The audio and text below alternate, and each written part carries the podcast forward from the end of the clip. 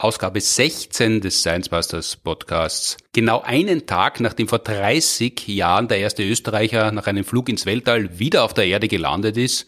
Und er ist bis heute auch der einzige Österreicher geblieben, der das unternommen hat. Glaubst du, dass das Weltall mittlerweile wieder Sehnsucht hat nach dir? Auf alle Fälle.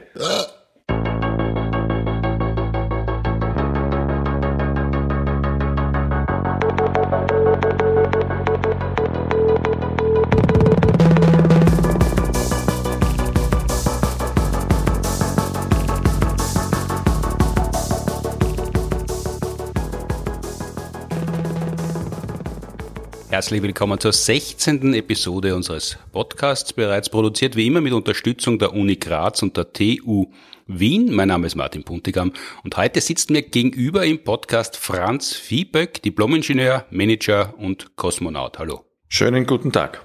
Ist man Kosmonaut eigentlich immer, wenn man einmal im All war? Oder darf die Bezeichnung nur führen, wer noch immer fliegt? Na, das ist man eigentlich immer. Und, und da bekommt man auch einen Ausweis, dass man das sein darf. Und äh, ja, so ist es. Den muss man dann mit haben, den Ausweis, und muss man vorzeigen, wenn man sich als Kosmonaut ausgibt, damit das kontrolliert wird. Ja, das ist also wie bei der Schaffner-Kontrolle heute, muss man vorzeigen. Genau. Da gibt's Kosmonauten-Schwarzkabler. Nein, ist natürlich nicht so, aber ja, also ich habe damals einen, einen Ausweis bekommen und, und da ist man halt auf Lebzeit Kosmonaut, beziehungsweise in Österreich halt Astronaut. Was ja, glaube ich, eher Unsinn ist, oder? Wenn man das übersetzen würde. Ja, Astronaut ist einmal prinzipiell kein Unsinn, aber Astronaut ist im Vergleich zu Kosmonaut die nicht ganz richtigere äh, Bezeichnung, weil ein Kosmonaut ist jemand, der im, im Weltall fliegt und ein Astronaut zu den Sternen. Mhm. Ein und Astronaut fliegt in Österreich. Ja, genau, ja, also. ja, also so ist die Nomenklatur. Ja, aber du bist ja deutlich darüber hinausgekommen. Wir haben uns kennengelernt vor fast zehn Jahren mittlerweile schon nach einer Vorstellung. 2017 haben wir die erste Show gemeinsam gespielt, anlässlich zehn Jahre Science Busters im Stadtsaal. Äh, unsere Show damals Warum landen Asteroiden immer in Kratern? Dann sind wir in Graz einmal gemeinsam aufgetreten bei den Alltagen und haben festgestellt, wie wir unlängst im Theater im Park Anfang September 80 Jahre Geburtstag Heinz Oberhummer groß nachgefeiert haben dass du derjenige bist, der von allen, die mit Heinz während seiner späten Popstar-Karriere zu tun gehabt haben, ihn schon am allerlängsten kennst. Wann habt ihr euch kennengelernt? Den Heinz habe ich kennengelernt früh während meines Studiums. Also ich habe begonnen 1978 zu studieren und ich schätze ungefähr 1980 oder 81 in diesem Zeitraum haben wir uns kennengelernt und zwar im, im Rahmen eines, ich habe damals mit, mit Studienkollegen haben wir äh, immer einen, einen Skiurlaub organisiert oder sind Skifahren gegangen mhm. und zwar nach Obertauern immer die Woche vor Weihnachten, weil es da sehr billig war. Und der Heinz kommt ja aus Obertauern und dort haben wir uns einmal, ich kann mich nicht mehr erinnern, wann und wie, kennengelernt. Aber äh, ich nehme mal an, es war nicht auf der Piste. Der Heinz ist ja auch ein sehr geselliger klasser Kerl gewesen und sein Bruder hat ja dort die, die berühmte äh, Tenne, Taverne, äh, Taverne heißt's, äh, geführt und, und da waren noch seine Eltern da und, und da wurde musiziert und haben uns kennengelernt und haben uns gut verstanden. Und natürlich auch gleich das Gespräch TU. Wir waren da Studierende und er war also damals schon Assistent oder schon Professor, weiß ich nicht mehr. mehr.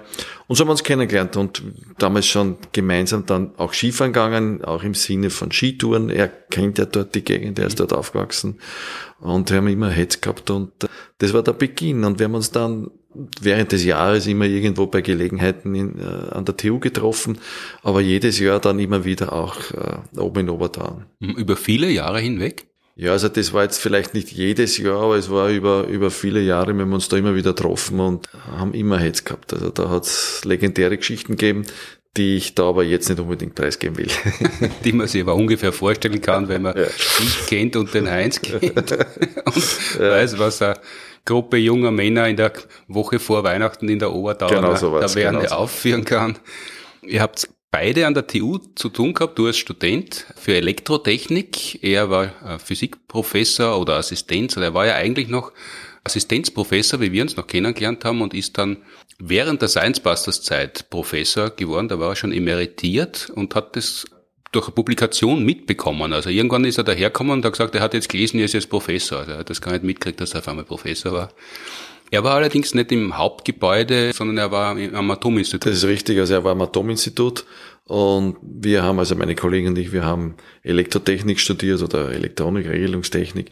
Und das war auch nicht im Hauptgebäude, aber in der Gussaustraße, im, im sogenannten, im neuen EI, also im Elektrotechnik-Institutgebäude war das. Mhm. Wieso ist das Elektrotechnik geworden? Wieso hast du das studiert? War, war das schon immer Interesse, elektronisches Herumbasteln oder so? Oder ähnlich wie beim Heinz, der Heinz hat ja deshalb Physik studiert, hat er erzählt, weil sein bester Freund nach Graz gegangen ist, an die Uni Physik studieren. Er hat nicht gewusst, was soll er mit seinem jungen Leben anfangen, wollte mit seinem Freund zusammen studieren. Der hat dann aufgehört und der Heinz ist Physiker geworden. War das bei dir ähnlich? Na, bei mir war es anders. Bei mir war es so, dass von Grund auf irgendwo, vielleicht auch durch, durchs Elternhaus oder durch den Vater vorbelastet, ich war eher auf der physikalisch-technischen Seite. Äh, wobei ich habe zwei Brüder, ältere, die haben äh, der eine äh, Arzt und der andere Rechtsanwalt, also da war ich sozusagen dann gut beheimatet im späteren Leben.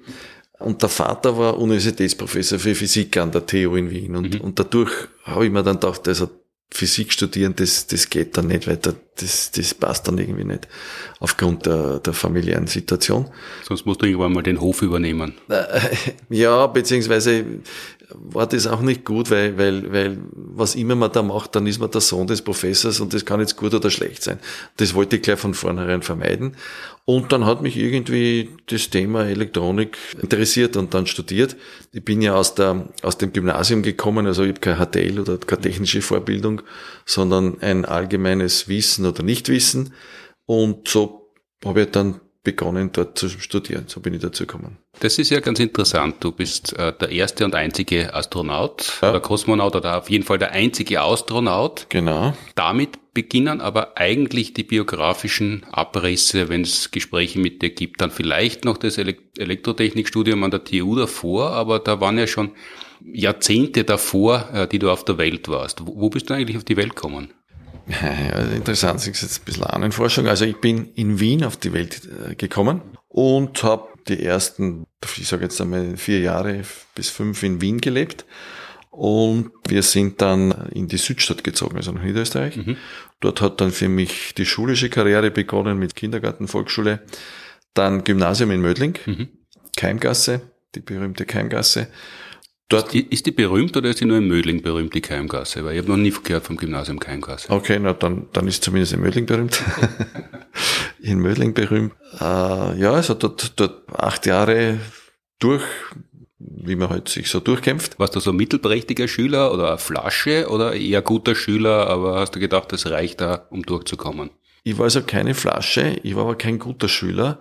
Und zwar deswegen nicht, ich bin ein Optimierer. Also ich habe kein ich habe nie einen Vorzug gehabt. Ich habe durchaus meine, meine schlechten Noten gehabt. Mhm. Aber ich habe immer geschaut, dass es kein Risiko gibt, dass ich durchfalle. Ich habe also immer gerade so viel gelernt, dass gut war. Und das hat auch, kann ich mich erinnern, einmal meinen Mathematikprofessor ziemlich, da bin ich dann auf Kriegsfuß mit ihm gestanden, weil ich an für sich Mathematik sehr gut war. Und meine Noten in Mathematik in einem Jahr, ich weiß nicht mehr in welchen, waren 531, 531. Und immer wenn ich den Fünfer gehabt habe, war sozusagen einmal dann wirklich Nachschularbeit, weil ich war immer sozusagen der, das Zünglein an der Waage, wo dann die Mehrheit doch negativ war und dann musste er Nachschularbeit wegen mir machen. Das hat ihn natürlich nicht erfreut und, äh, aber so war es halt bei mir und, und da habe ich schon gemerkt, die technischen Fächer Darstellung Geometrie haben mich sehr leicht äh, mhm. getan. Das hat mir gefallen, hat mir, ist mir gelegen. Die Lernfächer wie, wie Biologie und solche Sachen, Geschichte, das habe ich überhaupt nicht gern gemacht. Aber gut, das Kurzzeitgedächtnis, das habe ich dann da trainiert, immer kurz vor der Prüfung. Sprachen, da war ich nicht begabt. Also das hat sich von Deutsch durchgezogen über Englisch bis zu Latein. Also ich habe dann, wir haben, ich habe nach vier Jahren Latein gelernt. Hat irgendwie halt durchgewurstelt und habe es dann auch bis zur Matura geschafft. Kannst du noch erinnern, worin du maturiert hast? Ja, weiß ich ganz genau noch äh, in, in Englisch, also natürlich Mathematik, Darstellung, Geometrie und Englisch äh, und dort natürlich die, da wäre ganz eine nette Geschichte. Wann war das? Jetzt habe ich sogar fast vergessen. 1077 Battle of Hastings, ganz wichtig, Matura-Frage. Ich glaube im gleichen Jahr, also einen Monat nach der Matura, bin ich mit einem Freund nach Amerika und wir haben dort eine Ferialpraxis gehabt in Cherry Hill, New Jersey. Mhm. Und wir fliegen da JFK, New York an, kommen dort an und haben gewusst, wir müssen da einen Bus nehmen, dort und dorthin nach, nach Cherry Hill. wir gehen da am Flughafen und, und das immer so Herren in Uniform, so schwarze Uniform, ältere Herren. Und ich gehe hin und frage ihn, wo finde ich den Bus dort nach Cherry Hill? Und der schaut mich an und fragt mich, wie ich heiße. Und ich sag so schnell einmal Franz Viehböck. Der sagt, na, ich soll das buchstabieren. Und in dem Moment ist mir gekommen, scheiße, Battle of Hastings weiß ich, aber wie ich da jetzt meinen Nachnamen buchstabiere, hat er mich erwischt und ich fange da zum Herumstottern an. Und du da halt das Her Herumwürgen, bringt das gerade nicht irgendwie raus, dann sagt er im puren Wiener Dialekt, bist du ein bisschen deppert. das hat mich irgendwie, das war, so richtig, da bin ich dort gestanden, habe fast nicht verkennen. Ja, da habe ich gedacht, das ist wichtig, dass man Details lernt, wann die Battle of Hastings und so weiter war, aber wesentliche Sachen fürs Leben nicht. Was habt ihr da gemacht für Realpraxis nach der Matura? Wie kommt man dazu, in den USA für Realpraktikum zu machen? Wir waren beide interessiert an Reisen. Wir, gesagt, wir müssen einmal nach Amerika und damals haben wir schon gemerkt, irgendwie, ich, ich habe das, das Reisen gerne und haben wir gesagt, nur so nach Amerika ist zwar nett, aber sollten ein bisschen Geld verdienen. Mhm. Und haben dort dann äh, organisiert eine Feralpraxis bei Siemens in einem Werk. Die haben dort irgendwelche Telefonsysteme hergestellt. Und so bin ich dann während des Studiums jeden Sommer Amerika gewesen, dann in, in Südamerika, in Singapur, Südafrika, also immer wieder äh, ins weite Ausland, immer das Land bereist dann und aber immer kombiniert auch mit mit einem Aufenthalt für Ferialpraxis, damit man mal dort lebt und und sieht, wie so das Leben in diesen Ländern stattfindet. Mhm, dann nehme ich an, bist du schon ein bisschen älterer Jahrgang, hast du Zivildienst schon gemacht? Hast du das damals schon gegeben oder war das, warst du beim Bundesheer? Nein, weder noch. Äh, damals war noch die Möglichkeit, äh, das Bundesheer aufzuschieben. Und das habe ich auch gemacht. Ich habe dann auch weiter das Bundesheer aufgeschoben, weil ich dann gleich fließend übergegangen bin in, in, in meine Dissertation. Das konnte man dann auch weiter aufschieben. Und dann ist eben passiert, dass ich äh, ausgewählt wurde zu dem Projekt Austromir. Und dann bin ich nach Russland ins Sternenstädtchen zur Ausbildung gegangen. Auch da hat es eine Möglichkeit gegeben, äh, ich kann mich nicht mehr, mehr genau erinnern, besonderes äh, Interesse für Österreich und konnte das weiter aufschieben. Dann bin ich nach dem ganzen Raumflugprojekt nach Amerika gegangen und dann habe ich nichts mehr gehört vom Bundesheer. Wie ich dann zurückgekommen bin, dann war das Thema irgendwie vorbei. Also bin dann irgendwie, ich habe meine Zeit anderwertig ab, abgedient sozusagen. Ja, bei die äh, Ausbildung in Russland zum Kosmonauten, die war ja dann wahrscheinlich nicht nur abwechslungsreicher, sondern auch deutlich härter als das, was man äh, als Präsenzdienst abliefern muss. Das ist richtig und aus der Warte kann man natürlich sagen, ich habe das durchaus äh, abgeleistet, meinen Dienst und das war auch okay so. Ich hätte auch wahrscheinlich, ich meine, ich, ich habe mit dem Bundesheer, wie soll ich sagen, ich habe ein Problem mit, mit einer Waffe, das ist so. Das hat sich auch gezeigt beim, beim Überlebenstraining für die Raumfahrt. Da gibt's ja auch als Überle im Überlebenskit eine Pistole, Warnsignalpistole, also ich tue mir da irgendwie schwer mit dem Schießen. Echt schon mit einer, mit einer Ja, irgendwie, irgendwie ist mhm. das nicht so meines. Und, äh, auch im Wurstelbrater beim Luftgewehrschießen? Ich glaube, das habe ich ein oder zweimal gemacht, aber ja, also ich bin kein, ich bin kein, kein Schütze. Mhm. Ja, das ist erstaunlich insofern, also natürlich nicht ganz vergleichbar, aber du äh, hast ja in deiner Jugend, nehme ich an, war das Wasserball gespielt, ja. bis, bis als junger Erwachsener. Ja, ja. Und das gilt ja nicht unbedingt als besonders sanfte Sportart. Also jetzt lachen ja die Handballer normalerweise, wenn die Fußballer sagen, es ist urarg und es tut weh, weil ja. Handball ja viel brutaler ist. Aber beim Wasserball hört man, dass da viel gezwickt und gezogen und so weiter wird und dass das eigentlich überhaupt kein sanfter Sport ist und da kann man sich ja eigentlich nur durchsetzen, wenn man ein bisschen einen Killerinstinkt hat. Naja, da muss man schon, das, muss, das sind verschiedene Paar Schuhe. Der, der Killerinstinkt im Sport, das ist was anderes, da hat man den Ehrgeiz, dass man gewinnt. Das ist also, das hat jetzt nicht, nichts mit Töten zu tun. Beim Wasserball, das täuscht. Also, es gibt viele Sportarten, die sind bedeutend, ich sage einmal, brutaler und, und verletzungsgefährdender. Mhm. Das ist beim Wasserball nicht, weil man halt im Wasser ist und schwimmt das heißt, es ist einmal, man ist von Natur aus nicht schnell. Wenn man nicht schnell ist, hat man halt entsprechend weniger kinetische Energie. Im Wasser selber ist alles natürlich zusätzlich gedämpft durchs Wasser selber.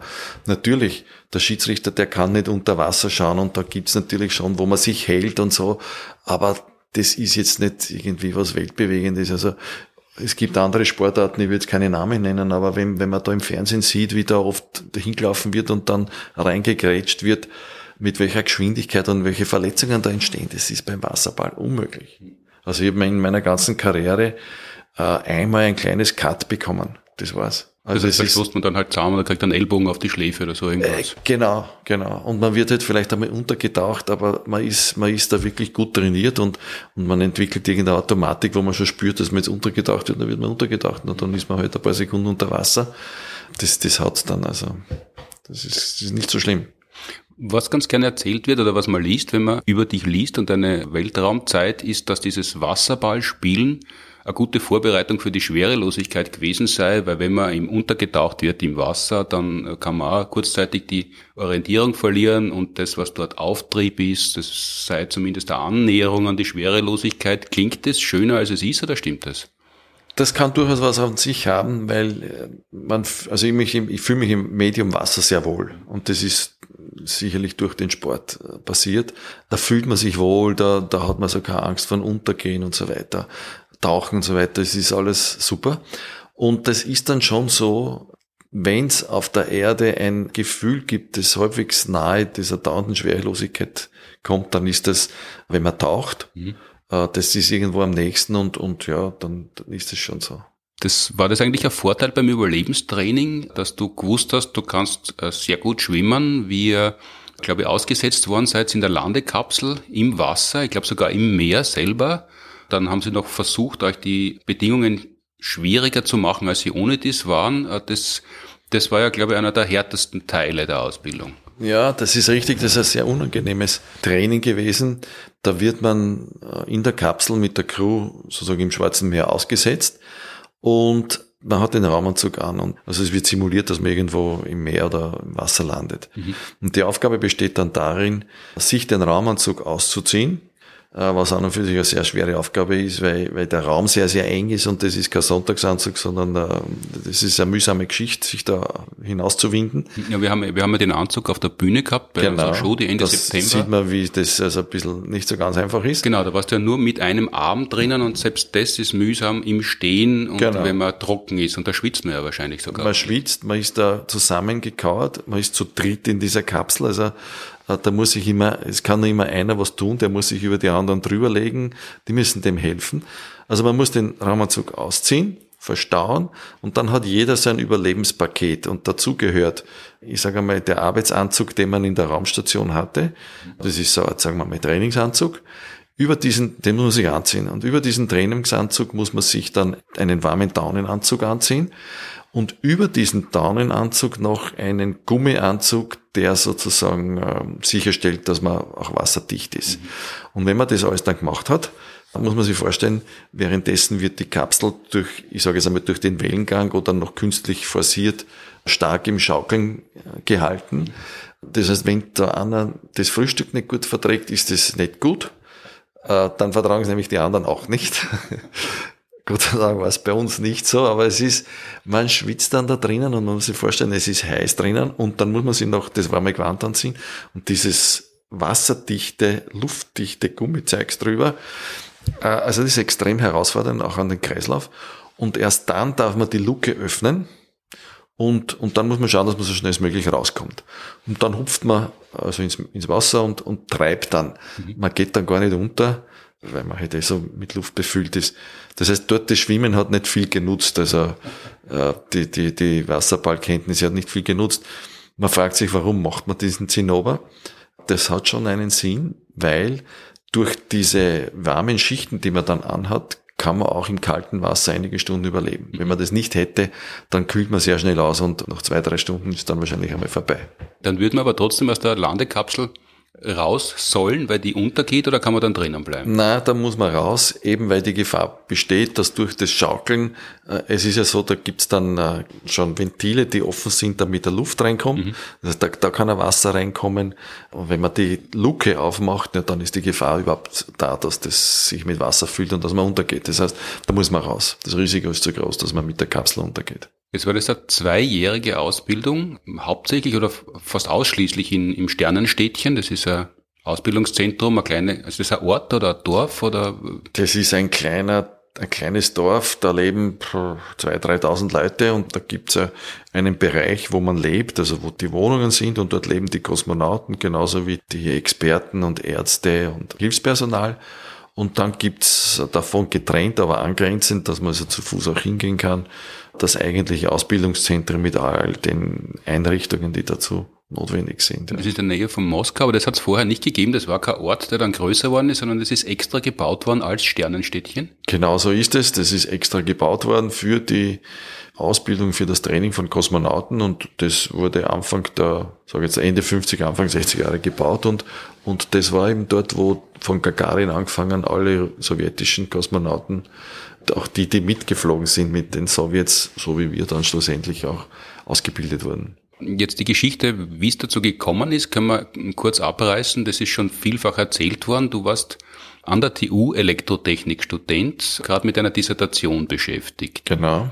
Elektrotechnik heute und damals, das ist ja doch, sind zwei verschiedene Welten, weil damals warst du, glaube ich, gerade mit irgendeinem Umwandler beschäftigt. Genau, also da, da sieht man, wie sich die, die Zeit geändert hat. Also wir haben damals äh, die ersten, sagen wir mal, Computer die es gegeben hat, so aufs Institut bekommen zum Arbeiten mit damals noch den, diesen grünen Bildschirmen, also monochrom und dann waren Magenta, dann war der nächste Schritt schwarz-weiß und dann sind die Farbschirme gekommen und, und dann ist es im regelmäßigen Abstand, ich sage mal alle fünf, sechs Monate eine neue Generation an Computern und da, so ist das halt damals losgegangen. Das war, ich war da mittendrin. Ich habe noch, wir haben noch selber eigene Computer gebaut mit Mikrochips und so weiter. Und ich habe äh, meine Dissertation gemacht, äh, einen, einen schnellen Analog-Digital-Wandler mhm. zu bauen. Und Den langsamen hat es schon gegeben? Äh, langsam hat es gegeben und das war halt ein, ein Konzept oder ein, ein, ja, eine Methode, wie man, wie man einen schnellen äh, machen konnte. Und wenn ich jetzt rückblicke, was damals schnell war, das ist heute, das ist heute lachhaft. Also da hat sich in der ganzen Branche extrem viel getan. Aber damals wäre es äh, Avantgarde gewesen oder zumindest vorn dabei?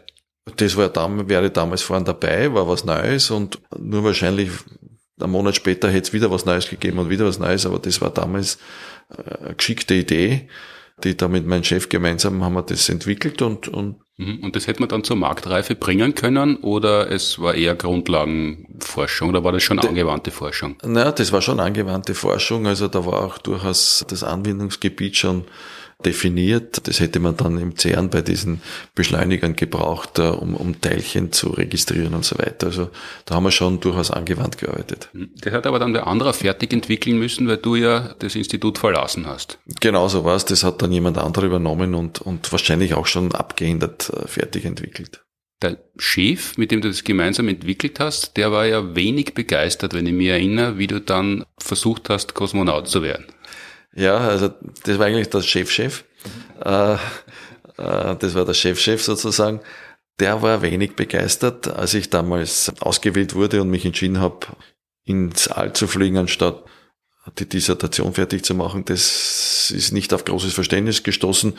Ja, ja aber so war es halt. Das aber warum war der dagegen? Der Professor ja, an der TU, der, der, der keine Begeisterung für Raumfahrt aufbringen kann? Ja, nein, ich vermute, er, hat halt eher gemeint, es ist besser, wenn ich die Dissertation fertig mache. Und dann erst. Und, und dann erst ins Weltall fliege. also ja. kannst du immer noch werden. Später äh, macht es erst ordentlich genau. Studium fertig. Ich habe es eigentlich genau umgekehrt gedacht. Ich dachte, die Dissertation kann ich immer fertig machen, aber die Chance ist jetzt da, die muss man ergreifen. Und das war aber dann nicht mehr notwendig. Die ist nie fertig geworden, die Dissertation, oder doch? Nein, die ist nie fertig geworden. Also ich habe ich hab auch kein Doktorat das Leben hat dann einfach seinen Weg genommen und das ist nicht mehr, mehr möglich gewesen. Vielleicht in der Pension dann wäre irgendwie vielleicht wieder mal überwinden oder, oder wenn ich Interesse entwickelt, dann eine, eine Dissertation zu machen. Ja, aber das ist doch eine Schnurre für Verwandtentreffen. Das, das, das wirst du doch nie machen, oder? Ja, wahrscheinlich nicht. Ne? Also das lassen wir bleiben. Das Leben ist, war, war ja so blühend und erfolgreich. Also da, das ist ohne Dissertation auch ganz tadellos vonstatten gegangen. Interessant, ja. Ich, ich habe keinen Titel, keine Dissertation gebraucht und, und mein Leben ist, hat sich super entwickelt, ja. Wobei man sagen muss, es, es hat schon einige glückliche Fügungen gegeben. Also es hat ihm dieses Inserat gegeben in den Zeitungen, den Aufruf in den Radios, es sollen sich doch junge Leute melden. Die Raumfahrt ist ja jetzt allmählich nicht mehr, mehr nur so männlich, wie sie viele Jahrzehnte war, aber damals haben sie da Männer und Frauen gemeldet eigentlich? Da waren genau äh, auch sehr viele und gute Frauen dabei. Es war auch so in der Endauswahl, als wir sieben waren für die Endauswahl, da waren zwei Frauen dabei. Die waren beide gut, sehr gut sogar. Nur war halt eine war, ich sage einmal, auf der mentalen Seite sehr stark, die war eher auf der körperlichen nicht so ganz stark. Und die andere war genau umgekehrt. Und das war irgendwo für die beiden das, äh, und zwar war die Bedingung der Sowjets, die Österreicher sollen jetzt aus, aus äh, damals waren wir dann zu viert, also vier fähige Kandidaten, da müssen die jemand auswählen. Da waren die beiden dabei und der Clemens Lothar, oder ich glaube, wir waren sogar zu fünft. Mhm.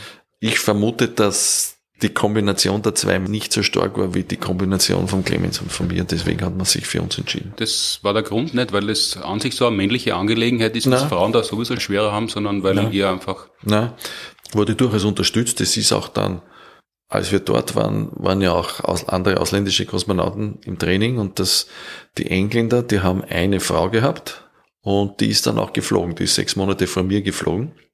Also die haben dürfen, aber ihr habt es nicht dürfen? Ja, ist interessant, ja. das fällt mir gerade auf. Vielleicht war das die Lehre, uh, Lessons learned bei denen. Die ist aber dann vor mir geflogen und was auch gut war, weil ich bin dann in ihrer Couch, in, in ihrem Sessel sozusagen gelandet mhm. in ihrer Kapsel. Also ich sage immer, sie hat es mal schön vorgewärmt und Trefft sie euch noch? Kennt, kennt sie euch noch? Ja, ja, sicher, aber klar. Na, wir haben ja damals, das muss man auch verstehen, das war die letzten beiden Jahre der Sowjetunion, da waren die Zeiten wirklich hart. Und da haben wir im Sternenstädtchen mit Japanern und Engländern und dann auch Deutsche und Franzosen miteinander gelebt. Wir waren damals die Ausländer. Da ist man natürlich sehr eng und sehr nahe und, und da verbringt man Abende miteinander, macht man eine Party bei dem in der Wohnung, dann bei, beim anderen in der Wohnung und da entwickelt man natürlich sehr enge Freundschaften bis zum heutigen Tag. Das heißt, in Wirklichkeit warst du natürlich physisch und psychisch sehr stark, um ausgewählt zu werden, aber wenn der Clemens Lothaler nicht dazu gepasst hätte, dann wären die beiden Frauen ausgewählt worden? Wahrscheinlich, ja würden wir heute nicht da sitzen. Ihr seid ja heute noch immer befreundet, oder? Ihr, ihr kennt euch gut und ja. das Erstaunliche ist, dass du erzählst, die Natürlich wart ihr Konkurrenten, aber das hat sich nicht so abgespielt, wie man sich Konkurrenz vorstellt, um den einzigen, möglicherweise für immer einzigen Platz in einer Rakete zu einer Raumstation, den Österreich jemals finanzieren würde. Ja, das ist so. Ich meine, ich mein, natürlich wahrscheinlich im Innersten ist man Konkurrent, aber ich erinnere mich noch gut, als dann die Auswahl zwischen dem Clemens und mir gefallen ist, da war also eine, eine Delegation von Experten im Sternenstädtchen Österreicher, die die Endauswahl gemacht haben, also die äh, letzte. Da war dann, waren wir eingeladen zu Interviews. Da war Clemens vor mir und der ist dann raus und hat gesagt, pass auf, der fragt das und das und das. Und das war für mich äh, sehr, sehr interessant, weil hier sind eigentlich zwei Konkurrenten, die sich aber gegenüber dieser Kommission zusammentun und helfen. Und das war ein tolles Gefühl. Das, das war auch während des Trainings so. Wir haben uns gut verstanden. Wir haben auch immer Hetz miteinander gehabt und äh, bis zum heutigen Tag. Und das, das war auch irgendwie für uns ein, ein, wesentlicher Grund, warum das Projekt insgesamt für Österreich sehr, sehr erfolgreich verlaufen ist. Wir haben da Beispiele von Nationen, wo es nicht so gelaufen ist, wo Streitereien gegeben hat zwischen den Kandidaten und auch den Begleitungen, die dabei waren. Das ist dann nicht sehr positiv und nicht produktiv. Äh, aber viel unproduktiver als ein einziges Mal nur zu fliegen kann es eigentlich auch nicht sein. Da hätte es ja genauso gut streiten können. Äh, so gesehen richtig. Ähm, wir haben dann danach gestritten, also nicht der Clemens und ich, aber die Österreicher untereinander. Wir haben an und für sich in dem ganzen Projekt sehr erfolgreich gearbeitet, haben sehr viel aufgebaut. Und da hätte man durchaus noch viele Früchte danach ernten können mit mhm. weiteren Flügen. Das hat es leider nicht gespielt. Da hat es Österreich internen Themen gegeben. Da haben dann nach dem Flug, wie es halt so ist halt nach dem Erfolg, haben, hat der Neid begonnen und äh, jeder hat dann für sich in Anspruch genommen, dass er der Bessere war von den äh, involvierten Personen und ja, schlussendlich ist es dann so gewesen, dass der äh, zuständige Minister damals gesagt hat, naja, irgendwie das, da wird von, von allen Seiten interveniert und der gegen den und der gegen den und dann hat er gesagt, aus ins Reichs, da, da macht man immer weiter auf der Spur. Echt, nur weil der Minister da so die Geduld verloren hat und autoritär durchgegriffen hat, gibt es keine Raumfahrt mehr, weil der Minister ist ja eigentlich nur der Minister. Der finanziert das ja nicht aus seinem Privatvermögen und der hätte sagen können, das interessiert mich jetzt nicht, das soll wer anderer sich drum kümmern, um die Streithanseln, aber wir fliegen auf jeden Fall weiter. Naja, äh, es gibt ja schon, schon Raumfahrt in Österreich, nur die bemannte Raumfahrt. Österreich ist ja dann Mitglied der Europäischen Raumfahrtorganisation gewesen und da ist die bemannte Raumfahrt ein freiwilliges Programm, das man unterstützen kann, aber nicht muss.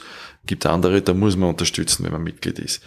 Und da hat sich halt dann Österreich entschieden, nein, das machen wir nicht. Aber es gibt ja trotzdem Weltraumaktivitäten, da ist Österreich dabei unterstützt es und macht es. Muss auch leider aber sagen, im, im Vergleich zu, zum Bruttonationalprodukt, da gibt es einen Schlüssel, wie das berechnet wird, was jedes Land eigentlich beitragen sollte. Da hinken wir da ziemlich nach und, und da werden wir hoffentlich bald aufschließen können. Jetzt ist ja so in dem Post-Kosmonautenleben, du bist auf die Erde zurückgekommen, dann hat es diese Streitereien gegeben, deshalb hat es keine weitere Mission gegeben, was ja anhand der Summe, die das gekostet hat, aus heutiger Sicht jetzt nicht lächerlich wirkt. Das ist schon noch immer viel Geld, aber vergleichsweise denkt man sich, das hätte man schon finanzieren können. Was hat das damals nochmal gekostet? Also die Zahl, die wir damals gehört haben vom Ministerium, war, dass die Kosten des Fluges, des Trainings, des ganzen Materials, der wissenschaftlichen Experimente, die ja natürlich auch finanziert wurden, glaube ich, ein bisschen unter 200 Millionen Schillinge gekostet hat. Also im Vergleich umgerechnet sind das, was sind das heute, 14 Millionen Euro oder sowas. Also sehr günstig und wir hätten auch einen sehr günstigen weiteren Flug bekommen. Das war so. Mhm. Die Sowjets, weil, weil die Zusammenarbeit auch mit den Sowjets sehr gut funktioniert hat, also auf wissenschaftlicher Ebene. Das war wirklich eine, eine partnerschaftliche Zusammenarbeit mhm. und hat super funktioniert, ist aber dann leider nicht zustande gekommen. Was haben die gesagt? Weißt du zufällig, was die Verantwortlichen in der Sowjetunion, dann später war es ja GUS, gesagt haben, äh, über dieses kleine, komische Österreich, das da einen Erfolg eingefahren hat in der Raumfahrt, dann einen günstigen weiteren Flug und die Kooperation angeboten kriegt und dann sind die nicht einmal in der Lage, nicht zu streiten? Ja, also das, das ist so, ich glaube, die äußern sich da nicht. Äh, dann, wie wäre denn das gewesen, wenn die Streithanseln sie beruhigt hätten und es hätte einen zweiten Flug gegeben? Dann wärst wieder du geflogen oder wäre der Clemens Lothaler drankommen? Das, das kann ich jetzt im Nachhinein nicht sagen, aber sinnvollerweise äh, oder schöner und gerechterweise wäre es gewesen, wenn der Clemens dann die Chance kriegt, weil der hat ja auch das Training gehabt, das ist kein Thema.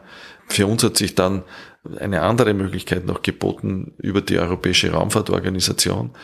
Da haben wir uns auch beide beworben. Mhm. Ich bin dann auch ins Finale gekommen der, dieser Auswahl und ich kann mich da gut erinnern, das war wenige Tage oder drei, vier Wochen nach meiner Landung, bin ich nach Paris zum Interview in der finalen Runde und dort waren also die ganzen ESA-Direktoren und die haben mir dann gesagt, ja, ist alles super, aber Österreich unterstützt die bemannte Raumfahrt nicht und daher können die mich nicht nehmen, weil es halt Nationen gibt, die das sehr wohl machen. Belgien, Schweden, Dänemark war damals dabei, unter anderem auch neben Italien, Deutschland und so weiter. Und die erwarten dann natürlich auch, wenn die dafür Geld einzahlen, dass dann die Kandidatinnen oder Kandidaten aus deren Ländern genommen werden. Und damit war für mich klar, dass es das äh, innerhalb der europäischen Raumfahrt nicht funktioniert. Bemannte Raumfahrt bei der ESA äh, ein Freifach war, das Österreich nicht belegt hat. Deshalb ist niemand mehr von euch äh, dann über die ESA ins, ins Weltall geflogen? Genau so ist es. Was sehr schade war, weil damals der Flug, den die ESA geplant hat, genauso einer war, den ich gemacht habe gleiches Setup, alles gleich mit den Russen. Also ich hätte eigentlich am nächsten Tag einsteigen können und, und wieder fliegen. Die, das Training war erledigt, alles. Also das hätte super gepasst, aber hat nicht funktioniert. Du hast ja Experimente gemacht. Äh, du bist ja nicht nur als Weltraumtourist, wie das momentan in den Schlagzeilen steht, ins Weltall geflogen, sondern bist ja wirklich zur Raumstation raufgeflogen, wobei mittlerweile äh, drehen ja Kapseln schon äh, Runden höher als, als die Raumstation um die Erde. Aber du hast dort auch gearbeitet, hast was zu tun gehabt. Wer, wer hat denn entschieden, welche Experimente oder welche Forschungsprojekte da zum Zug kommen? Das wurde in Österreich entschieden, gemeinsam auch mit den Russen, weil das, äh, die, die Experimente waren prinzipiell auch Kooperationsprojekte, die meisten zumindest. Und da hat es einen wissenschaftlichen Leiter der Experimente gegeben Die haben nämlich auch so eine Kommission gehabt, die haben das entschieden. Also wir waren da nicht involviert. Wir waren dann eigentlich nur diejenigen, die dann die Experimente durchgeführt haben. Aber welche dann schlussendlich da ins Finale gekommen sind und da hat's, ich weiß nur, es hat einen, einen Leiter gegeben dieser ganzen Experimente und, und der hat das wahrscheinlich, die haben das ausgewählt. In der Sowjetunion? Nein, das war in Österreich. In Österreich. Das heißt, du hast Experimente machen müssen, unabhängig davon, ob sie dich interessiert hätten oder nicht? Ob sie mich interessiert hätten persönlich. Ja, du bist der Elektrotechniker, da gibt es ja Experimente, die dich mehr interessieren und weniger wahrscheinlich. Genau so ist es. Also ich habe dann praktisch meine Aufgabe bekommen. Da wurde ich nicht gefragt, taugt er das jetzt oder nicht, sondern das war halt die Aufgabe, diese Experimente durchzuführen. Gott sei Dank waren sie alle spannend und haben mich alle interessiert. Kann man nicht vorstellen, dass da was dabei wäre, was mich nicht so interessiert hätte. Also es ist das Schöne auch an dem Job ist, dass man mit Expertinnen und Experten aus den verschiedensten wissenschaftlichen Gebieten zusammenarbeitet und da irgendwie an der Vorfront ist, sei es jetzt Medizin, sei es Physik oder sei es Erdbeobachtung. Und da ist es schon sehr toll, was da abgeht und, und da ist man mittendrin und, und lernt sehr viel auch dabei. Das, wie soll man sagen, erfolgreichste, publikumswirksamste Experiment, das du gemacht hast, äh, war eigentlich unabsichtlich und das soziologisches, wenn man so möchte, nämlich du hast in der Raumstation mit dem österreichischen Wimpel gegabert. da waren die Reaktionen ja äh, groß. Da hat es da hat's große Reaktionen gegeben. Das war, ich meine, ich habe ich hab ganz früh in meiner Kindheit und Jugend äh, sehr viel Fußball gespielt. Das ist halt drinnen beim Fußballer das Gabern. Und da bin ich halt in der Raumstation und schwebe da und dann ist dieser Wimpel und, und ich habe mir den halt darauf gegabelt. Ich habe mir nicht gedacht, welche Reaktionen das äh, nach sich zieht. Äh, aber ja, war so. Hm, aber was waren das für Reaktionen? Heute würde man naja, sagen, es war ein Shitstorm, aber was war das damals? Das, ja, genau, in, die, in diese Richtung, naja, despektierlich hier, wie ich mit, mit Österreich oder mit dem Wimpel umgehe und, und, also in diese Richtung. Ich habe mich da eigentlich nicht sehr intensiv damit befasst. Aber es hat mich überrascht, das, das war das erste Mal, wo ich sowas erlebt habe. Und ich dachte, aha, interessante Reaktion. Und natürlich, wenn man es dann sieht, als, als, als neutraler Außenstehender, kann man sich schon denken, naja, das ist jetzt nicht notwendig gewesen, aber aber das heißt, in, in den Händen drehen hättest du es dürfen, aber die unteren Extremitäten, die, die, die sind durch den Zechenkas, sind die so schlecht beleumundet, dass man damit darf man nicht? Ja, also ich weiß es nicht. Da, da musst du die Leute fragen, die diesen damaligen Shitstorm äh, sozusagen initiiert haben. Große Belastung war es nicht für mich. Vielleicht haben die einfach nicht gewusst, dass du ja mit nagelneuen Zechennägeln dort angetreten bist. Vielleicht, vielleicht wäre es dann besser gewesen. ja, genau, sagen, also als, als, als Therapie im Nachhinein schauen, ob noch alles geht. Also das, äh, wir haben das auf der Bühne schon öfter erzählt, aber das ist ja tatsächlich die, die drastischste Anekdote, die, mal, äh, die du mitgebracht hast, nämlich als Wasserballer bist du viel in Hallenbädern und da gibt's viele Mikroorganismen, die man mitnehmen Genau, kann. so ist es. Und da, da gibt's auch welche, die heften sich dann an Nagel und, und, und Fußunterfläche an. Und mit sowas bin ich dann nach Russland. Und dort hat man natürlich regelmäßig medizinische Checkups, Kontrollen. Und natürlich gleich beim ersten Mal ist das aufgeflogen und, und ein Nagelpilz. Nagelpilz, aber, genau. Aber, aber, aber, nicht so, wie wir uns das vorstellen, Fußpilz, das sieht man ja und das riecht auch und dann gibt's Salben, sondern das war wahrscheinlich, äh, hätten wir das gemerkt, also wenn ich den Fuß angeschaut hätte damals, hätte ich gemerkt, dass du einen Nagelpilz hast. Ja, weil da verfärbt sich dann der Nagel so ein bisschen gelb und so. Also man, man sieht das schon, dass, dass es nicht normal ist. Ja, also die haben gesagt, das muss man behandeln, weil so kann man nicht in die Raumstation. Verstehe ich auch. Dann hat man den Pilz dort oben. Und ich wurde dann in ein äh, Militärspital nach Moskau gebracht, dort in die Hautabteilung. Da war eine fesche Ärztin. Die hat sich das angeschaut und gesagt, ja, ist so. Aber das Problem ist jetzt, dass da nicht diese zwei, drei, wo es offensichtlich war, sondern da sind sicher alle zehn Zehennägel äh, sozusagen befallen und das müssen wir gleich behandeln. Und ich habe gar nicht so schnell schauen können. Ich habe mir ja nicht sehr viel wehren können, weil ich damals auch noch nicht Russisch gesprochen habe.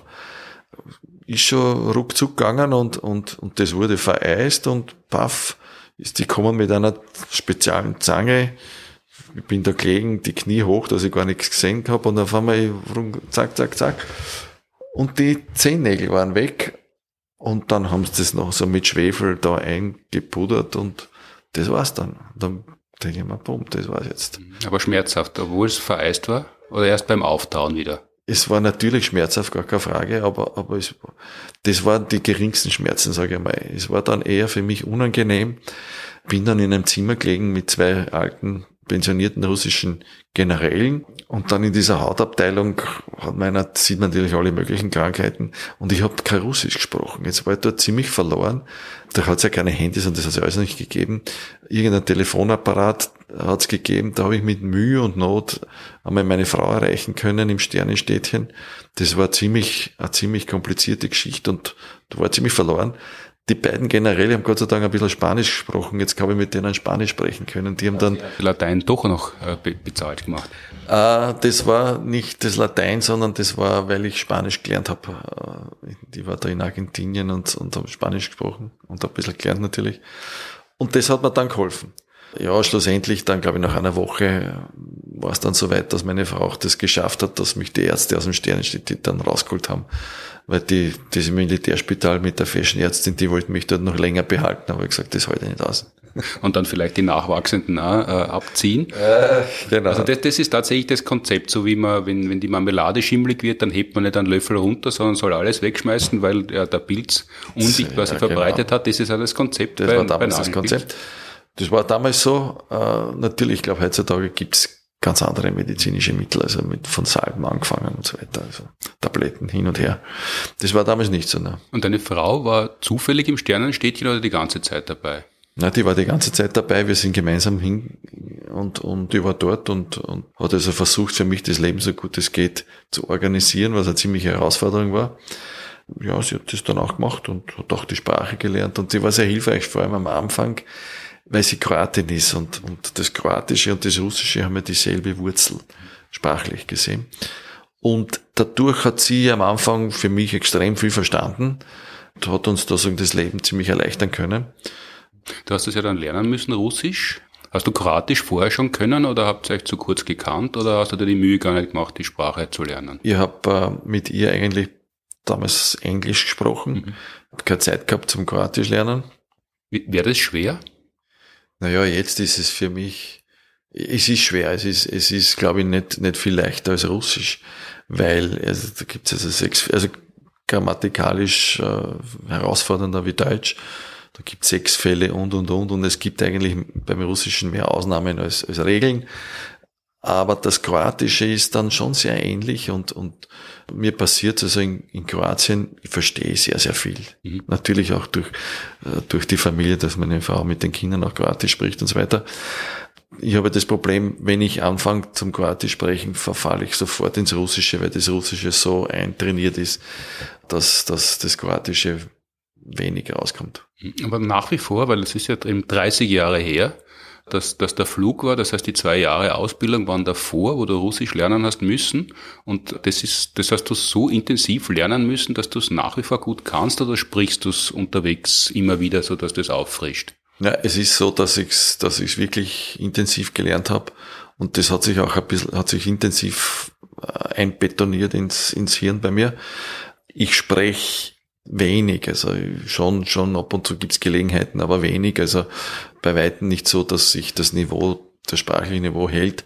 Ich merke schon, dass ich äh, Dinge vergesse, aber die beeinträchtigen jetzt mein Reden nicht. Also ich, ich, ich vergesse Fachausdrücke, aber nicht sozusagen die, die Umgangssprache. Und so Gelegenheiten wären, wenn es Konferenzen gibt, bist du da nach wie vor ein Teil genau der, so der Raumfahrerszene? Genau so ist es. Da gibt es einmal im Jahr eine, eine Konferenz, irgendwo auf der Welt, wo sich die Astronautinnen und Kosmonauten treffen, wo die zusammenkommen und da trifft man sich, da treffe ich auch meine Crewkollegen und andere Freunde aus Russland und da, da wird dann Russisch genau gesprochen. Ja. Und dafür reicht es aber gut aus? Da absolut, ja, ja, also, ja, ja. Also es ist wie ein Klassentreffen, kann man sich das ja so vorstellen? Benimmt ihr euch so wie auf einem Klassentreffen oder gibt es da schon auch äh, Programmpunkte, wo nein, man sich nein, konzentrieren nein. muss? Ja, ja, da gibt es Programmpunkte. Es ist ein ein Woche dauernder Kongress, wo es äh, Sessions gibt, technische und, und wo man dann erfährt, die letzten Updates.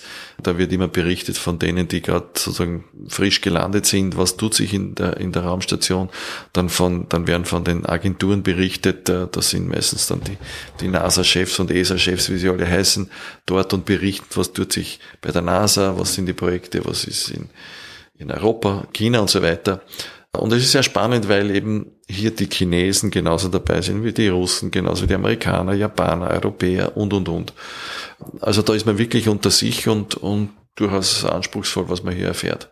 Weil das ist ja was, was du einmal erzählt hast, dass ähm, Raumfahrt, da denkt man sich, das ist äh, was Technisches und vielleicht noch Naturwissenschaftliches. Äh, das sind aber Menschen unter sich, die halt Raumfahrt betreiben oder Teil dieser Raumfahrtszenerie sind, aber in Wirklichkeit hat es eine, eine starke internationale politische Dimension. Ja, diese Organisation, wo wir uns hier treffen und wo wir Mitglieder sind, das ist also so, dass alle Menschen, und das ist ganz interessant, in den letzten Monaten, Jahren hat es da äh, Diskussionen gegeben, wer ist da jetzt Mitglied und wer nicht.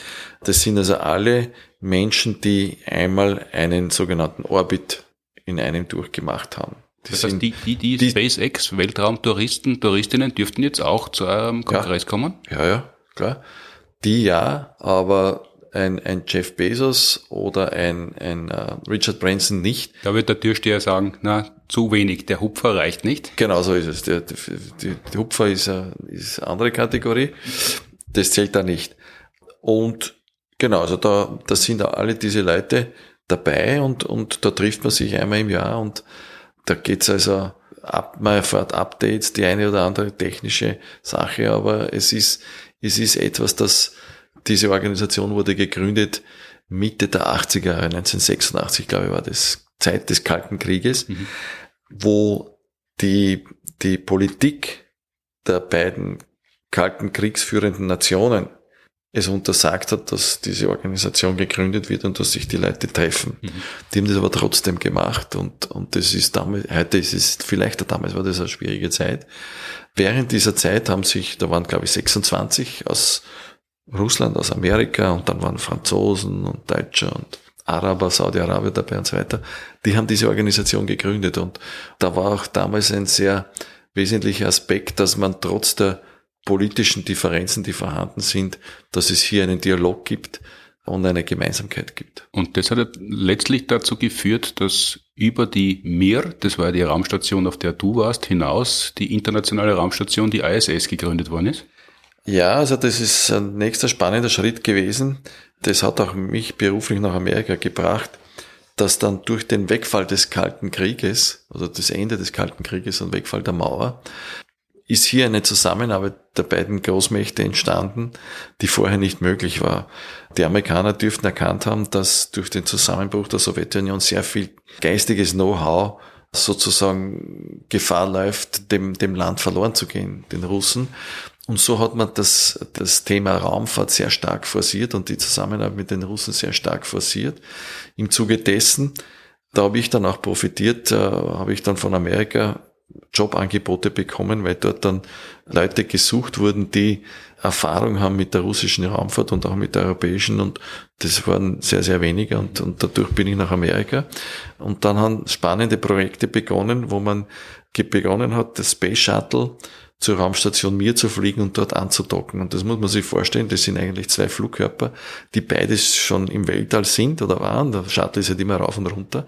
Aber da wurde nie gedacht, dass die sich im Weltall ankoppeln. Das heißt, hier haben sich plötzlich Ingenieure, russische, amerikanische am Tisch zusammengesetzt und haben überlegt, was muss man machen, dass sich die beiden Flugkörper, wo der eine permanent im Weltall ist, nämlich die Mir, miteinander zusammenbringt.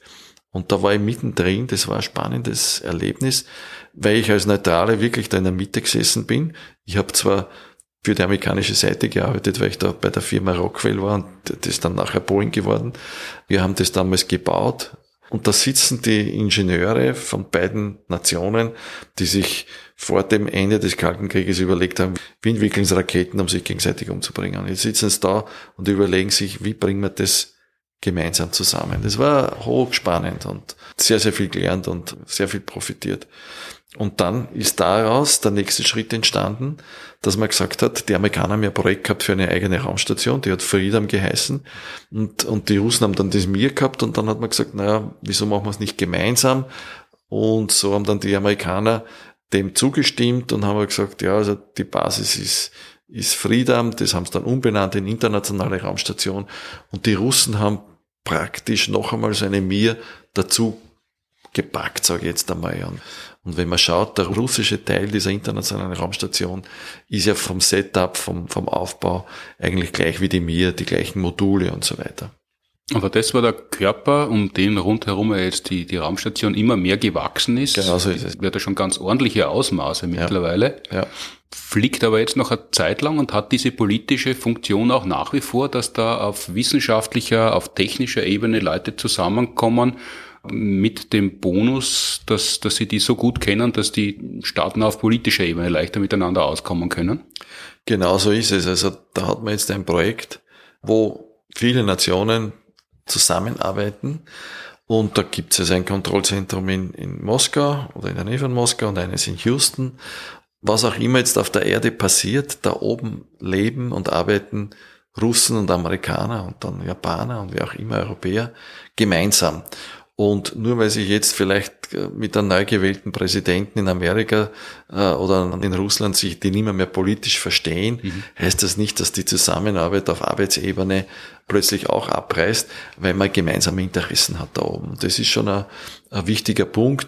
Das rückt natürlich je nach politischem Klima einmal mehr in den Fokus der Öffentlichkeit und einmal weniger. Nicht? Wenn sich die oben die Politik nicht versteht, na, dann verhalten sich die ruhig, aber die Arbeitskanäle, das geht sehr gut. Jetzt war das ja viele Jahrzehnte die Zweisamkeit äh, im Weltall und auch auf der Erde in, im Rahmen der Geopolitik, Russland oder Sowjetunion auf der einen Seite und USA auf der anderen Seite, aber mittlerweile gibt es ja äh, eine andere Weltmacht, die dazukommt, die aber nicht mitspielt, sondern ganz eigene Pläne verfolgt. Die Amerikaner, so wie ich das verstanden habe, ich bin ja natürlich auch nicht an vorderster Front, aber während dieser Kongresse sind eben die chinesischen Kollegen auch dabei und, und da reden wir sehr, sehr offen miteinander, auch mit Amerikanern und Russen. Das ist das Schöne an diesem Verein. Die Amerikaner haben das nicht zugelassen, dass die dass die Chinesen jetzt auch mitspielen bei der Raumstation, bei der internationalen. Die hätten wollen? Zumindest sagen sie es. Aber die Chinesen sind ja sehr pragmatisch. Die haben ihren Plan, ihre Ziele und die haben mit der bemannten Raumfahrt begonnen und haben also da Flüge gemacht und jetzt haben sie ihre eigene Raumstation und die haben ihr Ziel und ihren Plan, wo, wie sie zum Mond fliegen und wahrscheinlich auch zum Mars fliegen werden. Und die gehen das sehr pragmatisch an und machen da Schritt für Schritt. Sie sagen, Sie laden alle Nationen ein, hier mitzutun. Also jeder, der will, kann da mitmachen. Aber sie gehen halt ihren Weg. Das, das ist so. Und leider spielen sie halt bei der internationalen Raumstation nicht mit und, und machen halt ihr eigenes Programm. Wie weit das jetzt gut und schlecht ist, traue ich mir jetzt nicht zu sagen. Aber gibt es da diesen Austausch auch, diese Arbeitskanäle, von denen du gesprochen hast, zwischen China und äh, Russland und den USA und der ESA oder ist das wirklich ganz ein separates Projekt, wo man keine technischen Details äh, bekannt gibt und austauscht und deshalb ist die, die chinesische Raumfahrt ein bisschen ein Rätsel für die anderen, weil man nicht ganz genau weiß, wie weit sie sind und was sie machen. Die Zusammenarbeit ist nicht null, aber die kann man auch nicht vergleichen mit dem, was auf der anderen Seite passiert. Die Chinesen haben halt am, am Anfang sehr viel sozusagen mit Unterstützung, vor allem den, der Russen, ihr Programm gestartet. Manche sagen, sie haben jetzt sehr viel kopiert. Mhm mag sein. Aber sie haben dann einfach ihre Sachen entwickelt daraus und aus dem, was sie gehabt haben und, und die haben das gut entwickelt.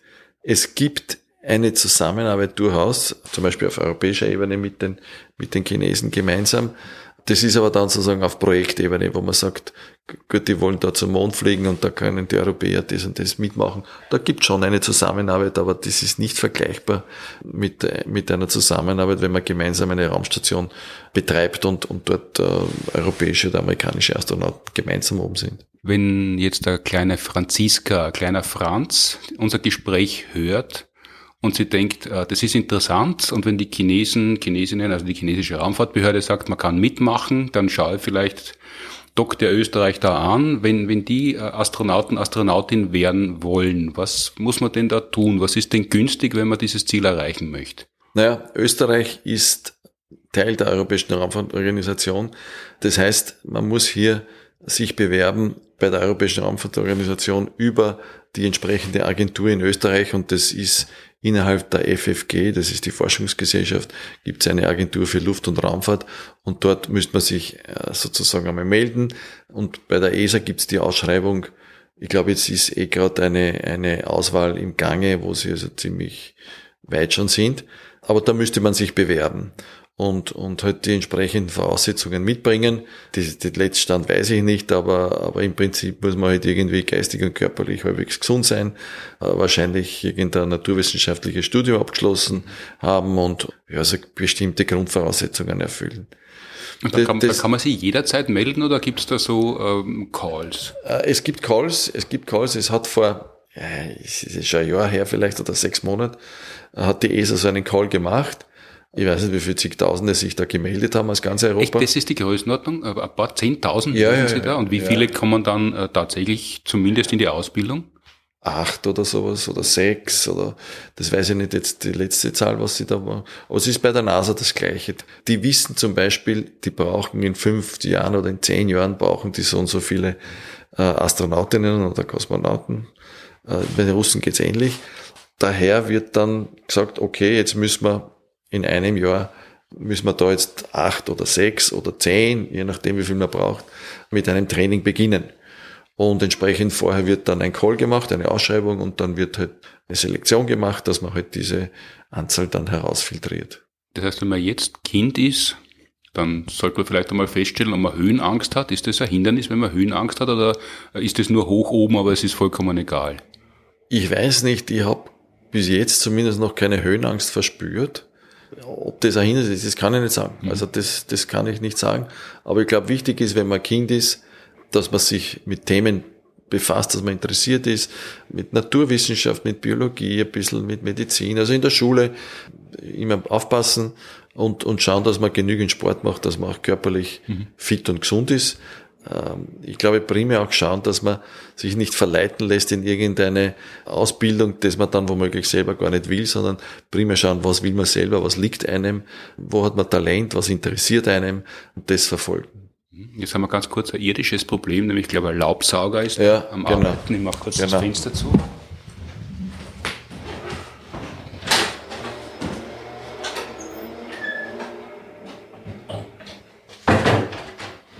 Also am Weg zum Astronauten, zur Astronautin merkt man äh, wahrscheinlich eh schon, interessiert an ein naturwissenschaftliches Studium überhaupt, möchte man sich gern so viel bewegen, ist man gern in beengten Umständen unter Menschen, auf die man sich verlassen können muss oder umgekehrt, die gewisse Dinge von einem erwarten und dann sollte man das nicht durchziehen, nur weil man sie denkt, das ist ein cooler Beruf, sondern das, das muss schon tatsächlich äh, eine Leidenschaft sein. Genau so ist es. Man, man darf nicht vergessen, es ist ein extrem herausfordernder Beruf in mehrerer Hinsicht. Also es ist, ich sage mal, von der Sache her, vom Training und so herausfordernd, aber das nimmt man auf sich. Aber man muss auch bedenken, die Leute, das ist auch eine ziemliche Belastung für die Familie. Bei mir war es relativ gut, weil ich war im Sternenstedt hier und das war's. Aber heutzutage, die, die verbringen Monate in, in, in Köln, Monate in Houston, Monate in Japan, Monate in Russland. Das ist für die familiäre Situation eine ziemliche Herausforderung auch und das muss man dann darin bedenken. Und dann ist es ja so, dass die Leute, die fangen dann an einmal zum Trainieren und wissen nicht, wann sie fliegen werden. Und das kann durchaus passieren, dass man sein Grundtraining, die Grundausbildung absolviert hat und dann erfährt man, dass man halt äh, für einen Flug bestimmt ist, der erst in sieben Jahren oder in fünf Jahren stattfindet. Und dann passiert irgendwas, dann wird der Flug nach hinten verschoben. Äh, das heißt, man ist da sehr lange in einer wartenden Position das durchaus für die Leute, wenn ich das so beobachte, herausfordernd ist. Wenn man ausgewählt ist, ist man dann schon Angestellter, Angestellte von der ESA und genau so bezahlt. Ja, ja, ja, ja. Sobald man ausgewählt ist und, und zum Training kommt, da ist man dann ein ESA-Mitarbeiter. Mhm. Selbst wenn man nie fliegt, was dann halt enttäuschend sein kann, dann äh, hat man trotzdem Aufgaben innerhalb der ESA, weil man sie ja mit der Zeit bezahlt. Genau so ist es. Also man ist dann innerhalb der, der, dieser ganzen Struktur und Organisation und da, man hat dann schon zu tun, aber es ist halt, ich sage mal, wenn der, der Flug das Ziel ist, dann muss man sich möglicherweise gedulden. Und wie war denn das jetzt noch abschließend? Hast du eigentlich Angst gehabt, bevor du losgeflogen bist? Weil Raumfahrt ist heute vielleicht eine Spur weniger riskant, wobei das kann man kaum sagen, aber es hat ja immer wieder schwere Unfälle gegeben und es sind ja gar nicht so wenig Leute im, in den letzten Jahrzehnten im Zuge der Raumfahrt oder des Trainings ums Leben gekommen. Die Raumfahrt ist, ist einmal nicht ungefährlich, gar keine Frage. Das muss jeder für sich abschätzen, wie er das Risiko einschätzt. Und ich habe schon sehr, sehr intensiv und sehr genau geschaut, wie so die Systeme bei, beim russischen System funktionieren und was ist, wenn da was ausfällt, wenn da was ausfällt, wenn da was passiert, wenn dort was passiert, gibt's hier entsprechend redundante Systeme und, und habe dann für mich abgeleitet, dass das für mich durchaus ein Risiko ist, das ich bereit bin in Kauf zu nehmen. Habe ich Angst gehabt, unmittelbar beim Flug oder vor dem Flug nicht. Ich habe Angst gehabt, ich glaube, es waren vier Tage vor dem Flug, da war ich so allein in einem Zimmer, habe mich da vorbereitet, irgendwo, kann mich nicht mehr genau erinnern was und, und habe dann plötzlich so gedacht, naja, ich habe gewusst, dass ich irgendwann in der nächsten, das war eigentlich geplant, erst zwei oder drei Wochen später Vater werde einer Tochter und, und habe mir gedacht, aha, wenn da jetzt was schief geht beim Start oder so, dann ähm, äh, sehe ich meine Tochter nicht. Mhm. Und das hat mich so ein bisschen in eine Panik-Angst-Situation versetzt. Bin dann schnell raus aus diesem Zimmer unter die Leute gegangen und dann war das eigentlich vorbei. Und dann beim Start selber, da ist man dann da hat man dann keine Angst, sondern da ist man eigentlich, ich sage mal, in seinem Funktionsmodus. Man, man ist angespannt, gar keine Frage, aber, aber das geht dann. Und jetzt viele Jahre später, also 30 Jahre, um genau zu sein, weil das ist ja der Anlass, wenn du das Angebot bekämst, jetzt wieder zur Raumstation oder vielleicht sogar zum Mond zu fliegen, das wird ja angepeilt, dass das in den nächsten Jahren möglich sein soll, würdest du das machen? Würde ich machen, ja. Vor allem das zweite sowieso. Äh, aber auch das erste, also Flug zur Raumstation in Kombination mit einem möglichen Weltraumausstieg oder ein Flug zum Mond rundherum, würde ich auch schon zufrieden sein. Würde ich machen. Ist das eine besondere Faszination noch oder ein Wunsch, der, der Ausstieg, wäre das was Besonderes? Weil das ist ja gar nicht so bequem, man ist ja eingepackt, äh, weitgehend unbeweglich, glaube ich. Also wenn man dort arbeiten muss, das sieht man immer, die Astronauten, Astronautinnen sind ausgestiegen und müssen irgendwas reparieren, aber eigentlich ist, kann man sich ja kaum bewegen. Also das, das, was die dort feinmechanisch zu Wege bringen mit diesen Handschuhen, das ist ja unglaublich. So ist es. Also es ist, es ist kein, kein Honiglecken, aber es ist generell, das muss, muss man auch immer wieder betonen, so ein Raumflug für den menschlichen Körper kein Honiglecken. Das ist eine ziemliche Herausforderung, eine ziemliche Belastung. Also das ist jetzt nicht vergleichbar mit einem Flug in die Karibik, wo man sich am Strand legt, sondern es ist wirklich anstrengend und, und ja, das gehört natürlich dazu, aber auf der anderen Seite, ich sage mal, das Erlebnis, dann frei außerhalb der Station zu fliegen und, und dann den, Unge ja, den, den Blick auch zu genießen, das ist wahrscheinlich schon noch äh, eine Spur mehr als, als in der Station. Und äh, ja, ich glaube, zum Mond zu fliegen, das, das glaube ich reizt viele Leute und auch wenn es nur herumfliegen ist. Das heißt, wenn jemand in Österreich ein paar Milliarden herumliegen hat und er hat keine Verwendung dafür, dann würdest du das dankbar annehmen? Ich würde einspringen. Ich würde einspringen. Würde. Wenn er in einen Raumflug äh, investiert, an dem du teilnimmst, wärst, wärst du dabei.